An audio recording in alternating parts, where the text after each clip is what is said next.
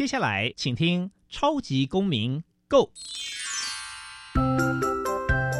民主社会是百花齐放，法治国家则井然有序。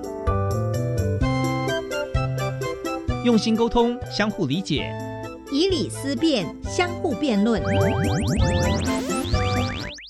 欢迎收听《超级公民 Go》。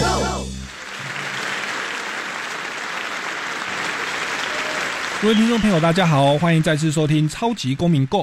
超级公民购呢是由教育部所委托，由国立教育广播电台以及财团法人民间公民与法治教育基金会联合制播。我是节目主持人苏格格苏明祥。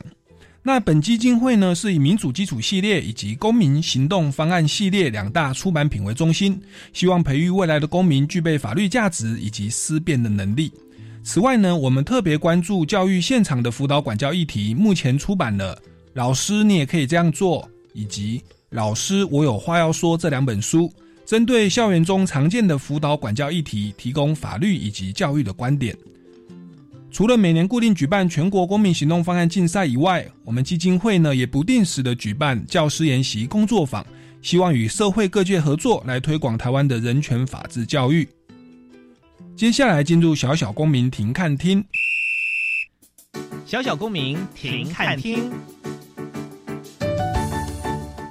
在这个单元，我们将会带给大家有趣而且实用的公民法治小知识哦。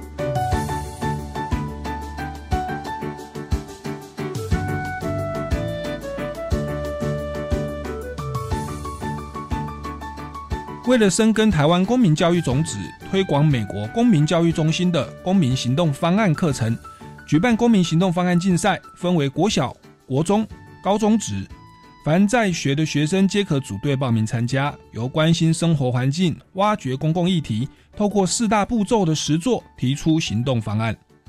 公民行动方案第一步。先由学生来决定其所要行动的公共议题，它可以是班级性、全校性、社区性，甚至全国性、全球性。然而，从行动实践的角度，老师会鼓励先从自己的生活周遭来关怀起，例如班级的整洁秩序、霸凌、考试作弊，或如社区的污染、交通秩序、卫生美化等等。第二步。学生必须先研究此公共议题，分析其成因和现况，掌握解决问题的执掌和相关资源所在。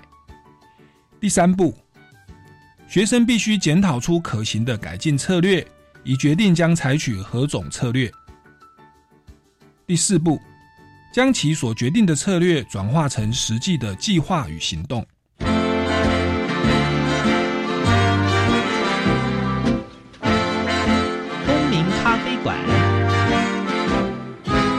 倒杯咖啡，跟我们一起在公民咖啡馆分享近期最具代表性的公民时事。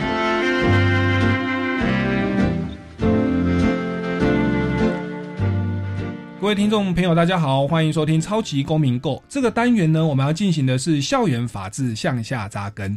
那刚刚小小公民庭看厅有提到这个公民行动方案竞赛啊，有分成小学、国中跟高中职啊。那在去年的年底，我们又进行了大专杯的全国公民行动方案竞赛。那我们今天呢，就很荣幸邀请到我们公民行动方案竞赛的评审黄聪俊副总编辑，掌声欢迎黄副总编辑。呃，大家好，我是黄聪俊。是黄崇俊副总编辑，目前是国语日报的副总编辑嘛？那是不是也跟我们听众朋友再介绍一下自己的学经历背景呢？就我自己所学还是蛮杂的，国呃大学的时候大概念过航运管理、公共行政，公共行政跟我们讲那个公共公民行动方案大概有点关系，然后大概也念过社会学研究所这样子。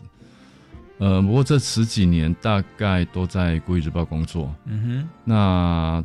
从一大部分的工作都是担任编辑工作，从副刊的编辑，就是呃呃处理一些给中小学生阅读的刊物，到呃呃前些年我们也规划了就是中学生报，嗯哼，针对中学生阅读的刊物这样子。嗯，那现在主要的工作大概在做新闻编辑跟采访之间的协调工作，嗯哼，主要就是。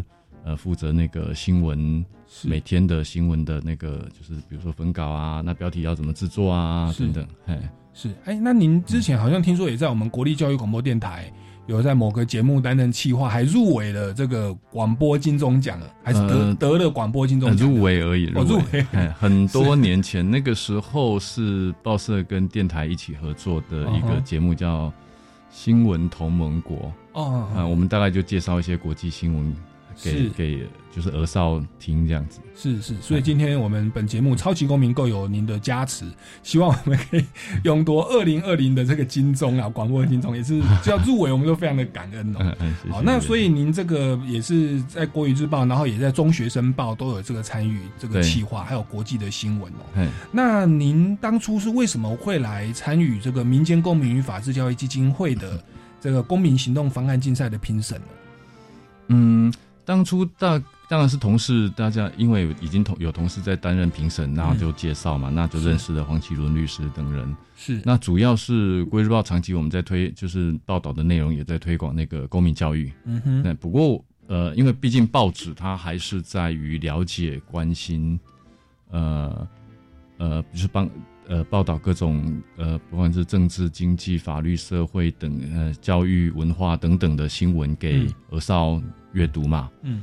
那这个我们广义来说，其实是一种公民教育的一部分，所以他们大概就呃认为我我我们大概跟他们的是。公民行动方案很有关系，所以邀请我们参加这样。是是，嗯。因为我们公民行动方案竞赛其实就是要针对于这个公共的议题嘛，对。然后来研拟解决的策略。哎那其实我们报纸乃至国际新闻等等，它其实就是一种对公共媒体的关注，所以就邀请到这个黄崇进的这个副总编辑来担任我们的评审哦。嗯那其实我们有的听众朋友可能也还不是那么的可以完全掌握公民行动方案竞赛它的内涵跟精神。那你本身参与了那么多，可不可以也跟我们听众朋友稍微简单的介绍一下这个行动方案它的内容、它的内涵还有它的精神，希望达到什么目的呢？嗯，我想主要在于练习啊，因为我们也不是学校一毕业就立刻会工作嘛。嗯那同样的，面对公共议题的时候，呃，这样说好了，选举就是最重要的公共事务之一嘛。嗯哼那我们也不是学校一毕业就知道我要怎么投票，或者是嗯我要怎么样成为候选人。嗯哼公民行动方案大概就是透过就是带领呃学生来关心了解公共议题，然后透过呃我们自己实际的参与，嗯然后练习说怎么样把那些议题呃真的可以落实在我们想要改变的那个事情上面。嗯哼嗯哼呃，的确在过往的呃评审的案例里面，有很多中小学生，他们也从他们生活周遭找到了他们非常关心的公共议题，嗯哼然后也真的实物的参与，不管是呃访谈、调查，然后拜访呃适当的就是对象，不管是小到村里长、警察局，大到议员，嗯。呃那个地方政府，嗯。那最后他们也的确改变了他们想要改呃关心的那个议题。嗯那常常做这样的练习的话，实际参与的话，将来才有机会去呃做更大的呃、嗯。公共政策的参与。是是。那在过去，其实我们从去年开始就开始有访问全国公民行动方案竞赛的得奖队伍。那有的像是跳蛙公车，就是说他们是从呃新北市的某个区啊，然后要到另外一个区去上课，但是早上公车好像就一班还是两班，所以导致大家挤沙丁鱼，然后这个上公车还有人脚被夹到，夹到受伤。那老师一问，哇，原来是公车不够，那他们就针对这个算公共议题，对。因为是住在那个区的这个所有的学生上学都有问题啊，大家都会迟到。对，那结果后来就开始发现有这个问题，就开始研拟一些策策略哦。那其实我们公民行动方案竞赛就是有四个步骤嘛。那对。这个这个案例，那个呃，我们这个黄副总编辑应该也那个时候我我印象非常深刻，应该是台北高中吧，就是是。台北大学那边的高中，因为他们学校就是台北大学，嗯。那他们呃附近的公车就那一两班次能够直达学校的，是。那尤其会碰到早上的巅峰时间的时候，嗯就那一班两班公车，然后他们有的人要从那个应该是好像是三三峡的对面还是树林这边对坐过来，最后他们呃调查了各班公车怎么样走，然后呃也访谈了那个公车公司，嗯然后最后他们呃，当然也有呃，请那个议员帮他嗯们发声，这样子、嗯。就帮忙协调。那最后他们好像改变了一条公车路线，让它多多绕两个站的样子。是那实实物上多绕两个站，对他们的帮帮助就很大了。是是，嗯因为就多了好几班的公车，嗯，对对对，是。嗯所以所以他他们当时就是发现这个公共议题，然后就演拟策略。他们当初好像有研拟出好几个策略，有的还是派专车啦，还有什么跳蛙公车啦，包含对说在既有的路线多绕两站。嘿，对，那他们后来就开始评估检验这么多政策，那结果开始去落实，就找了市议员、公车处对，问问问问，后来发现最经济的方法、最方便的话就是直接在既有的路线，然后呃多多绕两站。其实就是小小的改变一下，那对公车处也赚钱了，就是哎 学生会很多嘛。哎，那那实物上改变了嗯他们自己生活，他每天面对的上下学的问题。是是是，所以这个就是一个呃，我们从小向下扎根，他们从高中、国中就知道去了解生活当中的一个一个公共议题，然后透过我们的公民行动方案哦的四个步骤哦，研拟策略。哦，就先发现公共议题，然后来研拟策略，然后再检验策略，嗯，然后最后再加以实践。那他们这个就可以从小就学习怎么样去改善哦。嗯，那我们之前这个其实还有很多，那那像您担任评审这么多，还没有其他的案例？您觉印得是象特别深刻的吗？会印象特别深刻的？有啊，我记得嘉义有一个嗯小学，忘记是中埔国小还是应该是中埔国小，嗯哼，他们学校外面有一个圆环，那圆环没有红绿灯，嗯但是很多车子来来往往，小学生觉得他们每天上下学这样胆战心惊。嗯。他们发现这个问题之后呢，就因为人数也不多嘛，就偏乡的学校人数也不多，就大家组组成一个小组，嗯。他们先拜访了最接近的那个距离圆环最接近的、嗯呃派出所，嗯，就是先问警察说啊，那个交通每天呃从公车呃呃那个大巴士呃还有那个卡车这么多，那怎么办？那嗯警察说，你们可以考虑装个红绿灯啊，嗯但是装红绿灯不是警察局可以决定的，所以呢，小朋友呢就又再去拜访了呃村里长。嗯哼然后村里长说：“嗯，我们来拜访乡长看看。嗯哼”然后又带着他们去拜访了乡长。嗯哼那最后，呃，他们商量了很多种嗯可能的方案，然后最后大家都觉得，哎，装个红绿灯好像是最就画上斑马线，嗯装个红绿灯好像是最最直接的方式。最后乡长支持这个方案，是。于是呢，这群小朋友他们就成功在他们学校外面的圆环装了红绿灯。是是。哎那我记得隔一年还是隔两年，那个学校他们又发现，因为学校门口的工地嗯。本来是一片空地，嗯那那个空地，呃，会就是本来是空地的时候，呃，上下学的时候，如果有家长开车经过学校门口，嗯是看得到转弯的，就是人车的动线。嗯但是那个工地盖起来以后，发现家家长到那个路口之后，就要转弯，就是看不到前面的来车或者、嗯或者小朋友走过来是看不到的。嗯那小朋友对这个问题很困扰，因为他们觉得我每天都要在那等，看看有没有车子来，然后我才敢过。嗯哼最后他们也是一样朝类似的方案，就是问问看，呃，警察局有没有解决方法，问问嗯看村里长有没有解决方法。嗯最后呢，他们争取到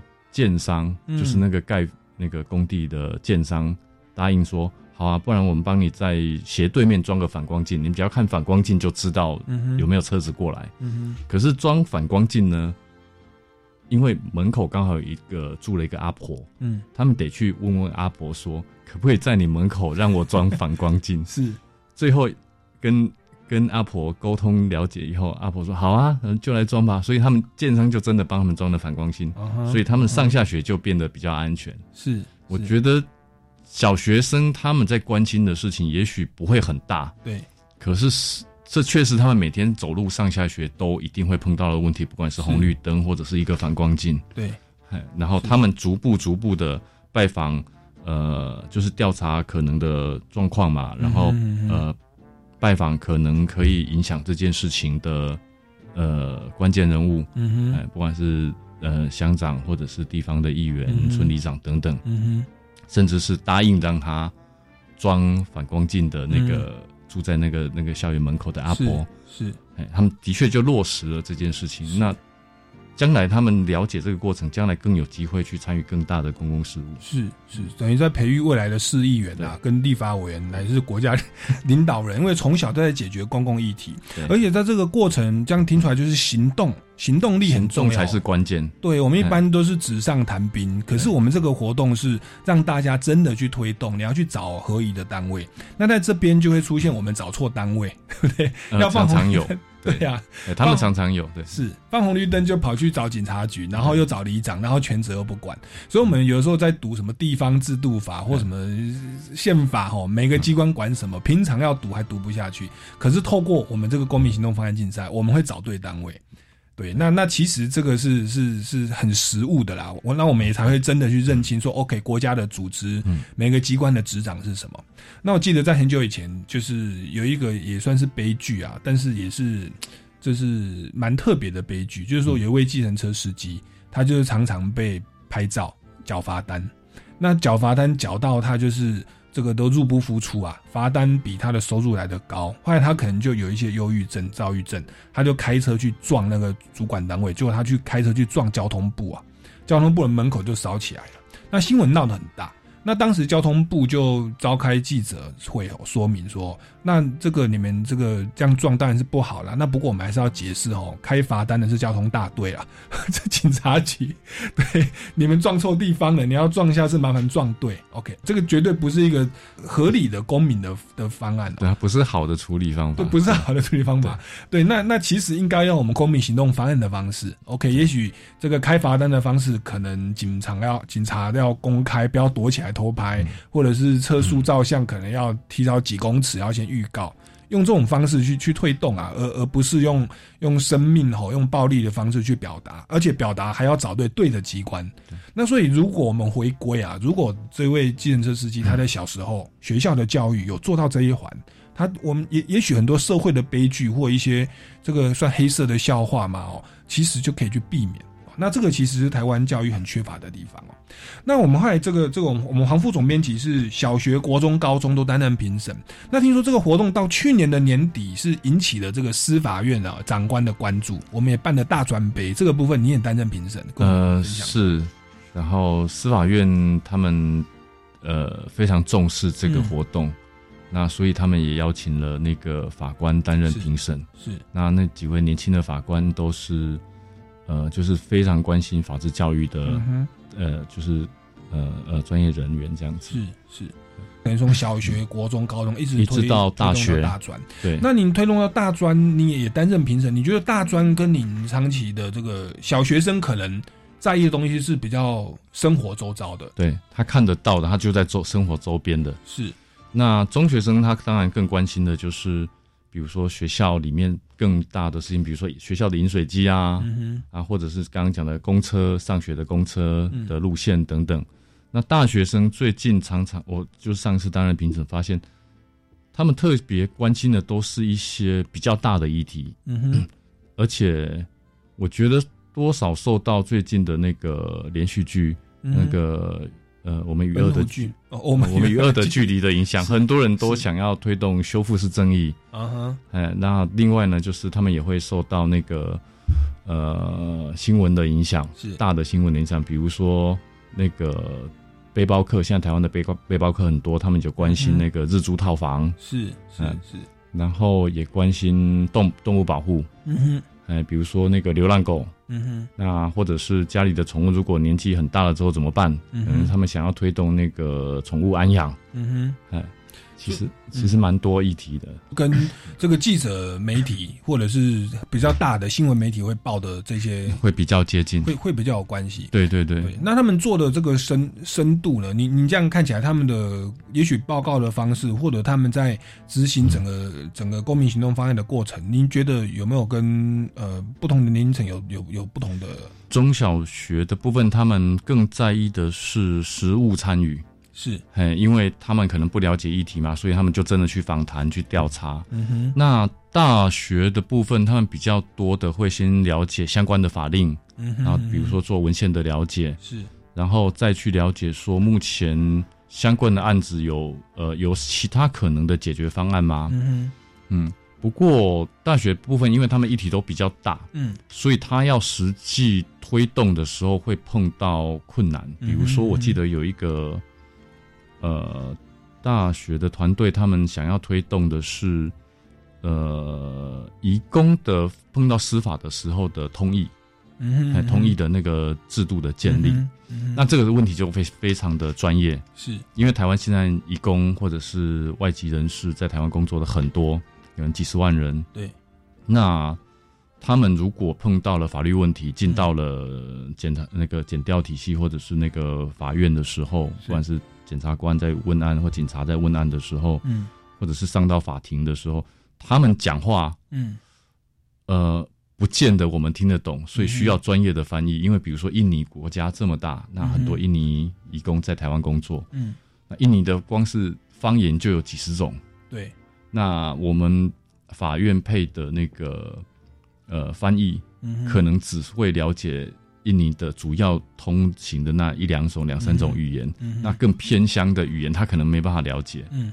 那所以呢，他们这个团队就想要呃推动这种专业的通译制度，就是说我们有更专业呃懂更多语言，能够甚至可以翻译法律名词的这样的通译人力，嗯，可以在配置在法法庭里面这样子。嗯但这个就会就会很困难，因为你学生要推动这件事情，你要游说的对，就是你了解之后，你要游说的对象，嗯，会不会刚好是大专杯的主办单位司法院呢？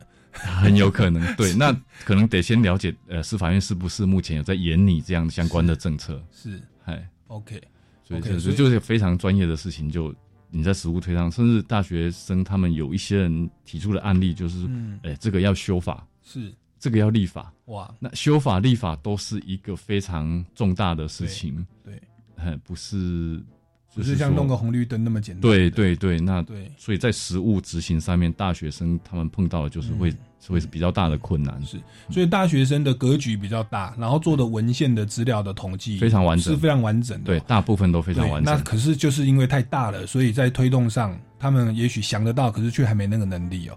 但是其实也没关系啊，他们在现在学生的时候就先做这个预备。那也许像我我我的同学啊，嗯，从我学生时代，他就一直想要选立法委员啊，然后他一直当国会助理，一直当一直当，都没有人要提名他。然后前阵子就出来选市议员，哎，给他选上了，嗯那很好。对，在台北市市议员，我有时候广告开车在路上看到他。对，那其实，在大学的时候就这样子做准备。我想等以后会往自己的梦想迈进，可以发挥那个影响力了。对，就是说，如果大学生呃呃持续关心他在做这个活动的时候所执行的议题，是那长期关心，然后比如说呃，甚至进入到比如说国会里面去担任助理，嗯，或者是担任呃在媒体的话，也长期关心相关的议题。其实当然都有机会，只是他的执行时间相对就会比较比较长，因为议题相对就很大嘛。是是。好，那我们先来进一段音乐哦，待会再回来继续我们的主题。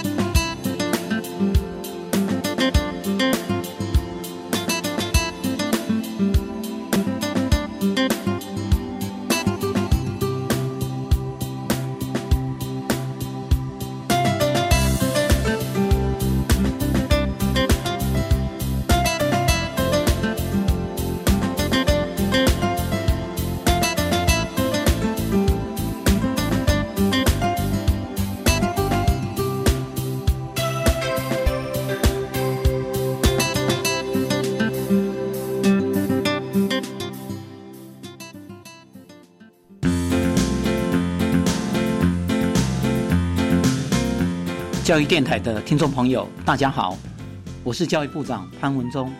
这段期间，教育部跟全国学校已经总动员，全力投入防疫的相关工作。根据中央流行疫情指挥中心的指引，学校已经都成立了专责的防疫小组，并由校长来担任召集人，奠定各项防疫工作跟规范。教育部也已经统筹各项校园防疫的物资，包括备用的口罩，啊，有六百四十五万片；酒精八点四万公升；额温枪二点五万支，也会在开学前陆续送达我们各个学校。要请爸爸妈妈们放心，校园的健康，教育部会尽最大的努力，和大家一起来守护我们孩子的健康。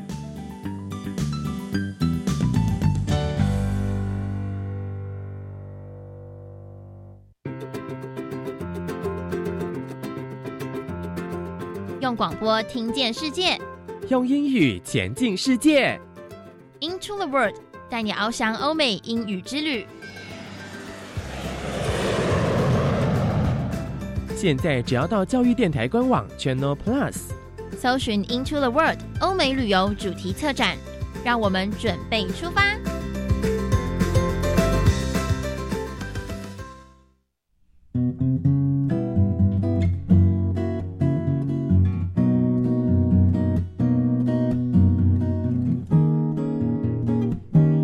我是苏命苏米恩，你现在收听的是教育电台。哦，朋友们，就爱教育电台。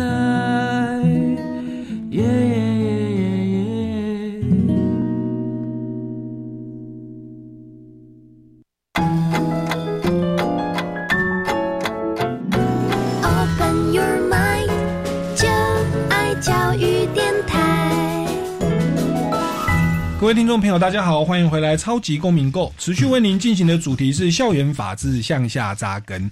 那我们今天为您邀请到的是国语日报的副总编辑哦。黄聪俊先生，那同时有也是我们的公民行动方案竞赛的评审哦。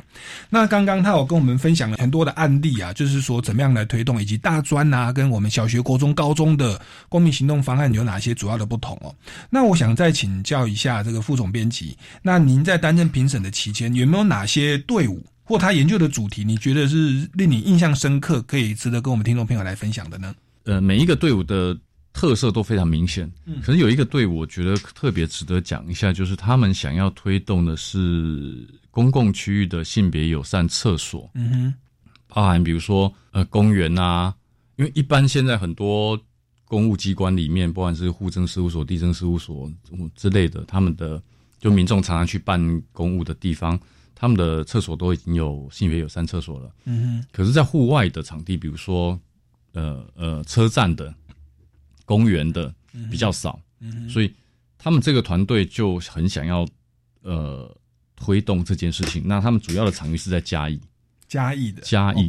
哎，当然是因为这个团队其中有一个成员啊，因为他自己觉得他外表上面的性别特质，嗯哼，就大家会常常误会这样子，嗯所以他每次上厕所，他就就他就很困扰，说我到底要走这一间，左哦。左边这一间还是走右边这一间？她是女孩子，看起来像男看起来比较像男生，女孩子看起来比较像对他男生，呃身材啊什么，整个看起来都很像男生这样子，所以他每次都很困扰。是。那这就是他非常贴近他实际生活的问题。嗯哼，他们做的这个研究的时候，他们除了调查整个嘉义市的，那也比就是嘉义市的性别友善厕所的状况，嗯那他们也比较了其他，比如说像台北的，然后台南的各地的公公园或者是户政事务所相关的性别友善厕所的状况。嗯那所以呢，他们就呼吁说，嘉义应该要推动更多，嘉义市应该要推动更多的性别友善厕所。嗯哼，哎，那当然，他们自己也在做的时候，觉得他们推出的几个方案，我觉得蛮有意思的。标就是说，呃，将来啊，应该定定公共厕所性别友善厕所条例，嗯哼，但还是朝修法的方向。不过他们做的还蛮完整的，是。他们不仅去游说议员，嗯。哎，他们甚至连那个宣传折页都做好了。就我记得在活动的时候，他们现场就发，是，哎，就是就是那天就是修法的缩帖啦，对，就是缩帖，是，然后说要怎么做，他们呃，在一边呃，同学一边在讲台上，呃呃，描述跟跟分享他们制作就是执行这件事情的过程。嗯那下面同学就开始发，然后每一个评审就会收到一张呃那个三折页的缩帖。嗯哼，那比如说呃条例要怎么定，他们连草案都有了。嗯哼，然后厕所要怎么设计，嗯哎，他们都有那个 sample 出来了。嗯，那我觉得这样就非常完整，而且他们说他们将来的宣传，他们呃已经锁定几个媒体会特别关心类似相关议题的，嗯嗯。他们也打算呃写文章呃投书到这些媒体，嗯哼。呃让这些媒体来帮他们宣传这样子。嗯哼嗯哼，那他们有真的去找立法委员吗？呃，他们去找市议员，哦，哎，他们去找苗博雅。就，嘉嘉义的市议员，呃，苗博雅就是先请苗博雅帮他们了解这件事情，这样子。是是是是，OK。那那那这个东西，呃，这个这个这个队伍有让你印象最深刻？那后来是拿到了冠军嘛？我记得应该是冠军还是特优的样子，特优就应该应该是叫特优，特优就就几乎就是第一名的。对。是是，那这个是让您觉得印象很深刻。诶，那这个安迪是不是听说后来他们在颁奖得奖，他的父母亲也来到了现场？对他们父母亲对对他们同学或者是他自己的小孩呃做的这件事情非常感到就是非常感动就是了是是当场看到觉得哇真不容易是是，那这个算是得到特优的案例哦嘿。那除此之外，有没有其他的这个案例也可以跟我们分享？也是令令你印象深刻，也不见得是都是特优啦。有没有是没有得奖的队伍也让你印象深刻的？有有一个案案例呢是这样有一个团队他们发现现在台湾电视台或者他们媒体上面的假新闻的状况特别多，是。那的确这也是因为网络快速传播，然后呃很多媒体会引用这些假新闻的，然后因为还没有查证就快速报道的结果，因为是大家赶时效会来不及嘛，对，那以致假新闻会会透过比如说电视或者是就未经查证的报道，然后就就出去这样子。嗯那所以他们很想要呃改变这件事情，嗯。他们甚至去调查说，呃，假新闻在台湾的严重程度，嗯哼。嗯，就是用问卷呃调查了同学，调查了民众这样子。嗯。呃，然后接下来他们就会了解现在的法令，比如说广电三法的不足，嗯哼，呃，然后最后他们当然有提出其他的方式啦，比如说政府可以直接裁罚嘛，比如说 NCC 可以直接介入，嗯这是他们提出来的。那或者是呃媒体自己创立那个自律机构，嗯呃自律组组织，然后希望把媒体适度教育，呃，就是放到呃直接学校里面去。嗯那不过他提出来这几个案子啊，应该是这样说，都的确有在执行了。嗯比包括媒体适度教育，其实我们也都知道，嗯，它已经是课纲的一部分了嘛。嗯中小学也都在做这件事情。嗯那比如说媒体自律的话，其实有很多媒体的工会或者自律组织，他们也都都都在做这件事。嗯然后接下来像政府财阀也有啊，嗯哎，也有几个案例是 NCC 直接开发的。嗯哼提出来那个案子是说，想要建立新闻台的评级制度。嗯那这个就碰出，就他们调调查完之后，觉得说，哎、哎、民众也，诶、也认同啦，专家也认同，可是实务上会比较困难执行。嗯哎、就是你要把不同的新闻电视台分成 A、B、C 等级，或者优良、嗯需注意、待改进等等等级，嗯就会碰触到很关键的，就是言论自由的问题。嗯哼但是碰触到这种言论自由的时候，就会变成整个案子的致命伤。嗯哼所以最后这个案子好像没有进到很前面去。，OK 哎 OK。而且刚好我们评审老师就是国语日报，然后他们还 还要评评评选媒体，像我们的立委有所谓的国会监督嘛，媒体会给他们打分数嘛。嘿，对，那我们的媒体的部分，因为这是涉及到言论自由，如果我们会，他他是想要怎么样，组一个委员会嘛，然后去评选媒体嘛，那这样其实就给媒体压力，对不对？对，会有这个问题。但其实国内已经有一些那个民间组织，他们也常常在在关心这些人，而且假新闻的部分也有一个事实查核平台在，或者是还有好几个类似的团体，或者是他们也在做新闻查核的部分，嗯就会查出说、嗯啊谁谁谁又报了假新闻，那这个新闻的真假大概是怎么样这样子。嗯，是。那所以像您刚刚说性别友善平等，他们就很认真就做了折页，真的在找市议员哦，要来推动这个条例。那另外也有人他的在执行的策略上是要。透过评选媒体的方式，那可能反而会有侵害言论自由之之余啦。后来那个就没有进到太前面。那既然讲到这个，其实看您手上有很多的这个案例哦。您担任评审这么久，您您觉得哦，因为因为像我们这个公民行动方案竞赛，今年的高中国中小学是已经报名截止的，在二月中嘛。那可是在今年的年底，我们还不确定哦，就是大专杯会不会继续再办？但是可想而知，是全国公民行动方案竞赛以后每年应该没有太大意外，我们。都会继续的办理，那你是不是也跟我们未来哦，或者是目前正在参加的队伍，跟我们分享一下？呃，要怎么样？有没有 people 啦？就是怎么样是可以拿高分啊？除了说，当然不要不要说是研究评审是新闻媒体出来，不要去评选评审，不要不要讲这种，就是就是并不是这样，是说他有没有这个得高分的主要的诀窍？是在行动的层面吗？还是说，呃，我们整个评这个四个步骤的过程，我们要注意哪注意什么什么地方？就是说，你挑选议题的时候。尽量挑选那个比较务实的题目，嗯哼，嘿，就是太虚无缥缈的、就天马行空的题目呢，因为你在政策的研究上面或者文献的研究上面，也许可以，可是实物上你就会很难执行，嗯哼，哎，就是除了按照步骤实际一个一个执行之外，嗯，最重要的是你真的要到现场，哎，不要最后只有你的调查，然后你认为我的。呃，A、B、C 方案里面，第一方案最可行，可是你有没有去做？嗯哼，我觉得要真的实物去做。比如说，真的人家小学生来说，真的人家改变了装了红绿灯，装了反光镜，是。高中生真的改变了一条公车的路线，让他多了两站，是是。那这种在评审看起来就会觉得，OK，你你的确实物去参与了，是是，那就才才叫公民行动方案啊，是是。不要那么天马行空啊！不要那么大的题目，然后是可能在行动上是你以后要当总统 或者是担任立委以后才可以做的。我们这个是说从小让你去练习生活周遭的，只要是公共议题，不见得是媒体关注的国际性、全国性议题啊。先从生活周遭，你去学习怎么实做。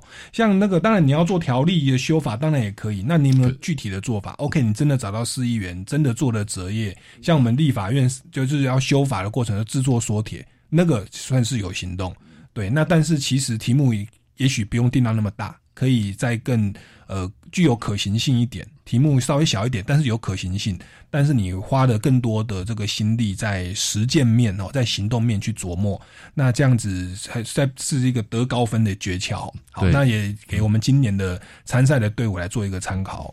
好，那我们先来进一段音乐哦，待会再回到我们节目现场。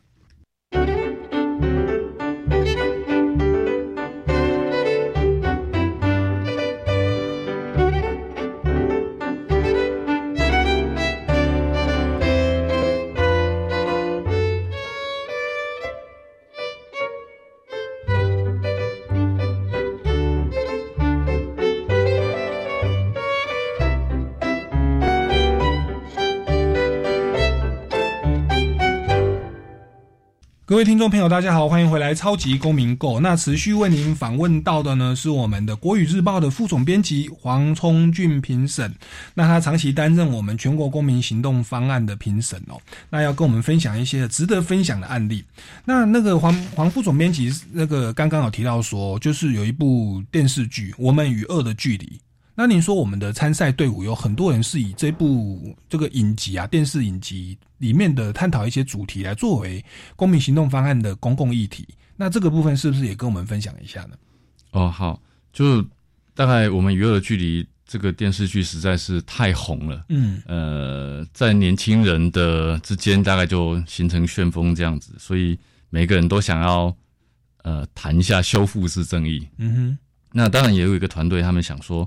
学校里面常常有各种纷争，嗯哼，那校园的纷争可不可以透过学校组一个平台来推动修复式正义的方式？嗯哼，那让大家能够呃增加呃彼此的更多的理解。嗯哼，比如说在校园里面收集了一百多个问卷，有效问卷，嗯，然后了解同学之间的意见这样子，嗯，他们也去了解说啊那个。在地方，就是从中央到地方到学校的那个执行里面，有没有呃这样的呃机制或这样的平台？嗯哼那当然，确定到目前为止是没有嘛。嗯那他想要去去做的事情，动机上大概没什么问题啊。嗯就是如果同学有纷争，呃，当然有一个平台跟大家来沟通。嗯哼可是我们当时候在评审的时候，我们当然有问他一些，比如说，那你认为校园的纷争是什么？嗯哼比较大，他们他们碰触到的困扰，就大概就是说，他们对于这些事情的定义，他其实没有定义的很清楚。嗯哼呃所谓校园纷争，到底是同学之间吵架吗？嗯哼球场之间的争执吗？嗯哼还是网络上面的霸凌行为呢？或者是网络上的呃，就是呃过度的那个恶意的攻击行为呢？那嗯他们没有办法很清楚的掌握，那这些事情到底哪？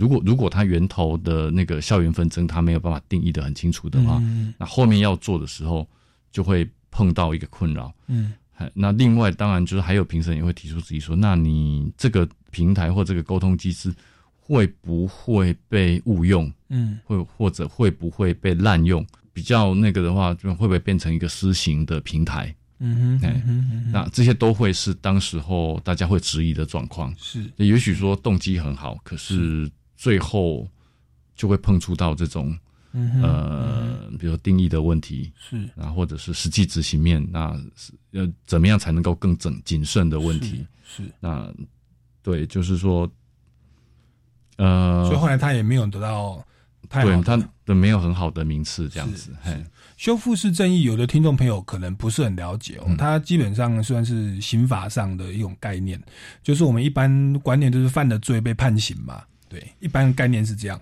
那只是后来就是有这个，就是引进的一些西方的学说，就是说，如果这个案例它可能不是太严重，它可能是呃是比较轻微的，那我们可能就采取说，大家坐下来好好的谈，那这个让那个加害人这边哦有赔偿被害人的的的空间跟机会，可能包含赔偿，包含认错，然后也包含双方的家人大家聚在一起谈。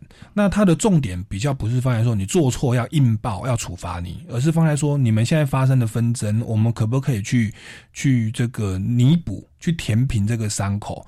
然后来避免日后的伤害不断发生哦，因为你现在告人家，人家还会反过来再告你啊，那变成司法变成斗争跟伤害的工具，也浪费司法资源，社会也不和谐。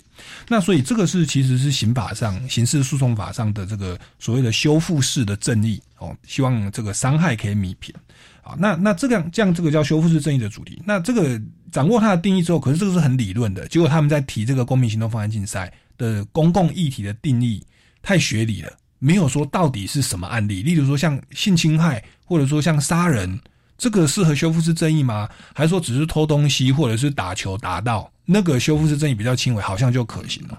所以因为主题定义不明确，导致后来在行动的过程跟论述都不够具体了。对对啊，对，那那甚至也包含说，你们的这个平台会不会变成另外一种，等于是学校的申诉制度或司法制度另外的一套？这个施行的的制度，那他的对，这就是当时候评审们的担心，这样子。嗯，好，那这个就是一个案例跟大家分享。嗯、我们今年要参赛的队伍，或者是呃其他听众朋友就可以注意避免这种状况。那还有没有呢？像这个我们与恶的距离，好像还有别的主题。还有谈到比如说安乐死的问题，对，那安乐死去年还是前年也有台湾也有一个案例嘛，嗯，就是在新闻上就是那个富达人这个案例，然后所以。呃呃，大学生大概都非常关心这这这样相关的新闻，所以他们把安乐死是不是能够合法这件事情提出来。嗯、那他们调查的过程，比如说他们调查了呃一般民众的看法，然后或者是少数的家属的看法，你认不认同做这件事情？嗯、就是比如说那个重病的呃病患的家属，嗯哼，在实际调查上面。大概没有什么太大问题，可是安乐死毕竟是一个非常难以辩论的问题。也许在在欧洲国家，他们的社会观念走的比较前面，说明他们相对比较容易接受安乐死这样的议题。嗯可是当他要在台湾推动安乐死合法化的时候，嗯，那个困难之高是恐怕是我们很难想象的困难。也许。这个要说服一半的以上的国会议员是非常非常困难的事情。是。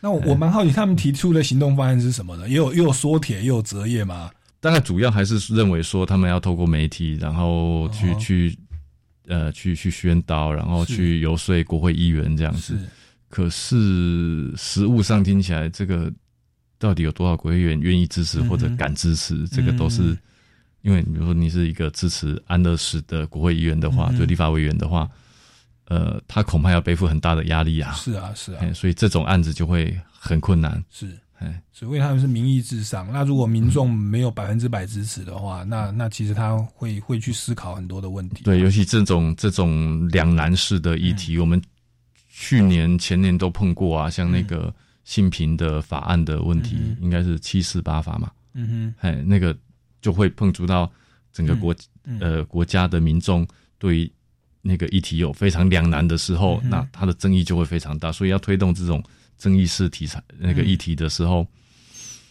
呃，做做 paper 的时候都非常容容易，嗯。因为可以写很多，嗯哼。但实际要推动的时候，它的困难点就会非常高。嗯哼，所以在行动方案，我们如果评分重点是行动嘛。那行动，你说直接用 FB 网络宣传或透过媒体宣传，好像不是一个好方法，对不对？因为你不会改变事实啊，哦，是，它只是增加舆论政策并没有被改变啊，对啊，是是，所以我我们要求的其实是很具体的，你要怎么去做，怎么去说服这个有权责的机关真的去改变设个红绿灯，OK，真的通过，对，而而而不是那么比较比较空泛或者所谓的这个。嗯可是事实上嗯，那个改变的方法很难找。是更困难的，比如说像那个，他们这次也有一个团队讲那个宜兰宜兰的农，舍是哎，因为宜兰的农地就是风光很美嘛，所以这些年就呃有很多人就盖了那个违法农舍嘛。嗯那盖农舍照理说应该呃在法令规定里面只有那个土地面积的一小块而已对，可是他们越盖越大，变成了呃观光饭店，是哎就长得很大这样。那这个东西呃呃这这这样这样的情况，对于宜兰的农业发展是呃对于宜宜兰的景观就会有很大的影响。对，那这个团队应该是在宜兰念书的团队吧，是。所以他们很了解这个状况。可是嗯他们想要改减少农舍违规的状况，嗯。可是他们提出来的案子是增加，比如说农业补助，嗯哼。还帮助农民他种田可以赚呃呃销售的更好，赚到更多钱。嗯哼。这样这样听起来就不太实务啊，因为盖农舍他嗯。赚的其实是他的利益是卖那个高。卖做做农业赚更多的，是所以在利益就是我们用经济学讲就是机会，呃，就是比较利益的时候，是谁会选择继续种田呢？是是。哎这那依然农舍是一个长期以来的问题。那嗯。如果呃提，当然他一再被宣导，嗯呃一再的让社会重视这个问题本身是没有问题，是是 OK 的。嗯哼。呃，去游说地方的官员说，请你重视这个问题，本身也都是 OK 的。嗯可是实务上，如果我们要改变这么庞大的议题的话，嗯。因为你看多少任呃立法委员，多少任呃呃那个县市长都就县长都几乎对宜兰农舍的问题几乎都没辙。嗯哼嗯哎哼然后如果没办法拟出一个真的可行的行动方案的话，其实是非常，就是它是一个很很庞大的题目，可是真正要执行，就跟安乐死一样，几乎是不可能的事情。嗯哼嗯所以在行动方案其实要找到主责，真的有权利的机关。他刚刚提出的方案就是补助农业嘛，可是如果对，人家要帮助农业观光，是然后呃呃帮忙农业促销等等，是是。呃就呃或或者说与观光产业结合，推广农特产品，是是，他感觉是比较周围的，所以在行动力方面可能就就很弱。对。OK，所以这个就是没有办法得到高分的原因哦。对，是，那那这个都都是值得，就其其其实不只是说得高分呐、而是说我们平常在面对公共议题，然后思考怎么解决的时候，确实就要去呃对症下药，对，抓到那个点。那其实就是我们这个活动想要想要推广的、哦。嗯，是，那那这个是呃宜兰农舍的部分哦。那我们今天节目也慢慢要进入尾声了哦。那那想说，请问一下副总编辑，还有没有你你对于我们今天这么多的案例，你要不要跟我们听众朋友做个简短的总结，或者说有什么地方要补充的呢？嗯，我觉得就刚刚讲的行动还是关键，就是一定要找出可以实际、实际推动的、实际改变的事实。嗯哼，哎嗯，然后议题不要太天马，不要太天马行空。是哎，是，然后或者是说，在在整个研究案子的过程里面，呃，有一个呃状况还是蛮关键，就是呃，正确的程序是什么？嗯哎哼哎，推动这件整件事情，你要找到呃什么样的呃适当的权责机关，嗯哼，好啊，怎么样推动这件事情，它的正确程序，哎，那嗯哼，正确的做法会比、呃结果可能更重要。是是哎，是，所以我们还是很很重视那个执行的过程。执行的过程，然后最后他事情才会有办法实物的推动啊。是，如果执行的过程，呃呃不是适当的，不是合法的，嗯哼，它就算被推动了，你也会被受到很大的质疑。嗯哼，那我们全国公民行动方案竞赛，在过去几年来，哦，都是小学、国中、高中啊。但是到了这个去年二零一九年的年底啊，第一次就办了大专杯。那大专杯是有司法院赞助，所以其实，在那个过程有很多主题，像刚刚提到说通译制度、外劳移工的这个通译制度，它的主责单位可能。就刚好是主办单位司法院，对对，那那在这个部分，他也也许就是找对了机关哦。那像这个可能就是正确的、比较正确的行动方案。所以这个当然还有其他配套的部分啊。所以刚好我们今天这个主题，也许我们下个礼拜我们就来邀请这个司法院的主办单位哦的这个来来我们节目上跟大家来聊一下哦。那今天也是非常的荣幸哦，从这个新闻的角度，对不对？然后长期担任评审的角度，那给我们的听众朋友跟报名参赛队伍有很大的这个建议哦。那也希望我们这个这个活动绝对不是只是这个活动而已啊，因为之前来了很多的学生，他们报名然后参加这个过程，他们发现认识了很多原本自己科系以外的朋友，他们学着从学着从不同的角度去重新分析这个议题。那另外就是学到了很多的这个口语表达的技巧，去游说。去说服这个主责单位的的的这个知识跟技巧，那凡此种种都是他们意外的收获。还有说结合团队哦的的这些技巧，所以我们这个公民行动方案竞赛，它不只是探讨的议题跟这个当中的这个步骤而已，还有其他的一些周边的教育的学习，而且跟我们课纲的精神是一致的。所以，所以再次的呼吁大家，就是小学、国中、高中乃至大专的，都欢迎大家来密切关切我们的这个全国公民行动方案竞赛。那想要了解这个全国公民行动方案竞赛呢，欢迎大家可以到民间公民与法治教育基金会的脸书粉丝专业或官方网站来这个追踪活动。那对于本节目有任何的建议，也欢迎到超级公民购的脸书粉丝专业来留言哦。那我们超级公民购下个礼拜六三点零五分再见，拜拜。